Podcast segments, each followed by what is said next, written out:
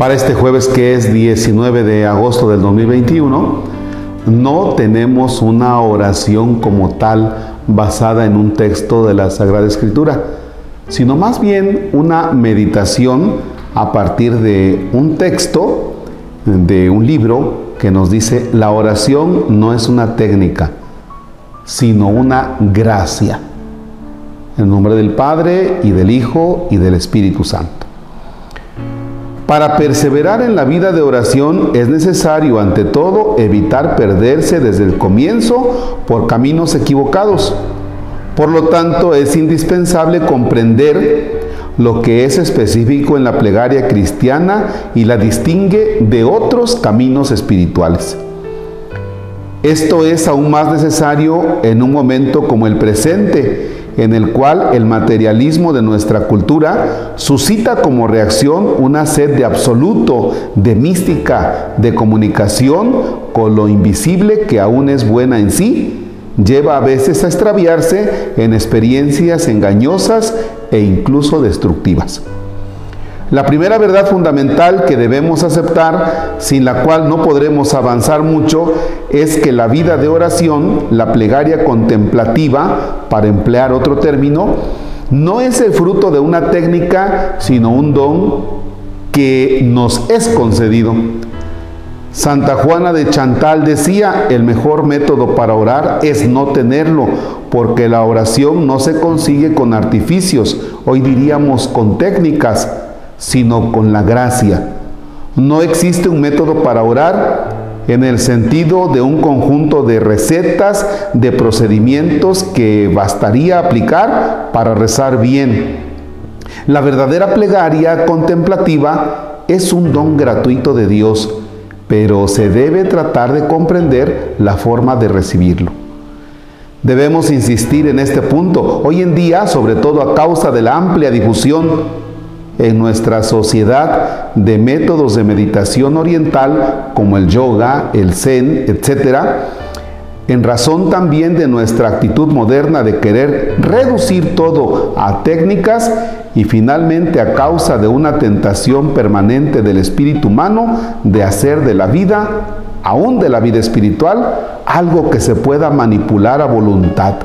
Tenemos a menudo, de formas más o menos consciente, una imagen falsa de la vida de oración. La vemos como una especie de yoga cristiano.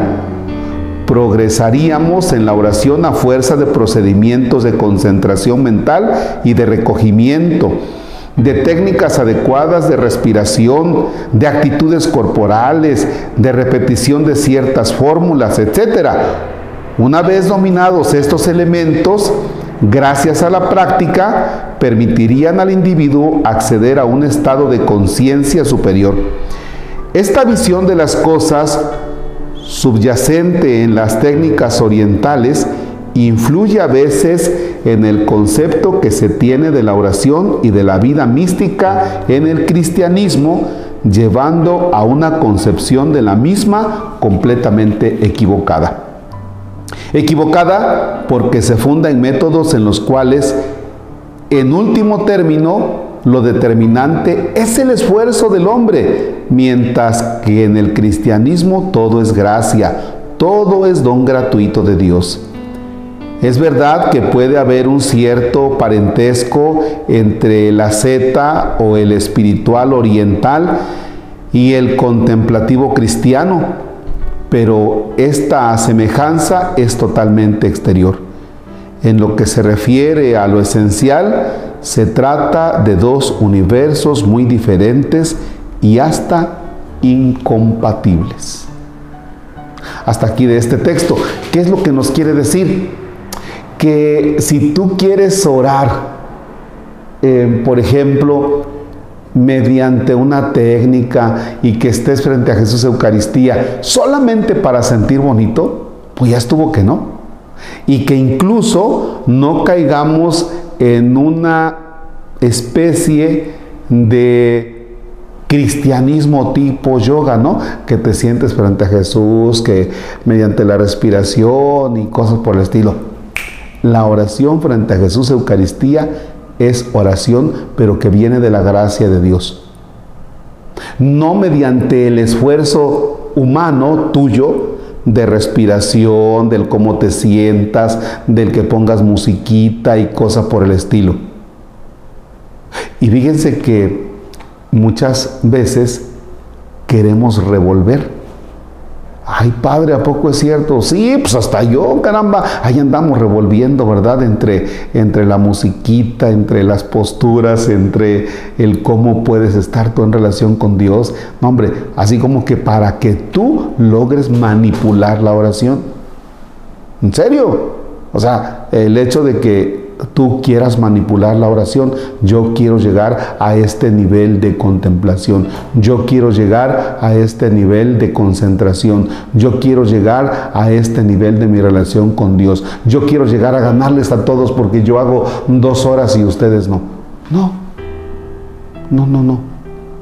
La oración cristiana es gracia que viene de Dios. Y lo importante de todo, ¿cómo poder recibir esta gracia. Padre, ¿cómo se puede recibir? Pues vamos a seguir estudiando más adelantito. De vez en cuando les voy a ir soltando unos elementos que nos ayudarán a crecer en la oración cristiana, no en la oración tibetana. Los dejo con Jesús Eucaristía. Pídanle la gracia de poder estar frente a Él y ponerse en su presencia.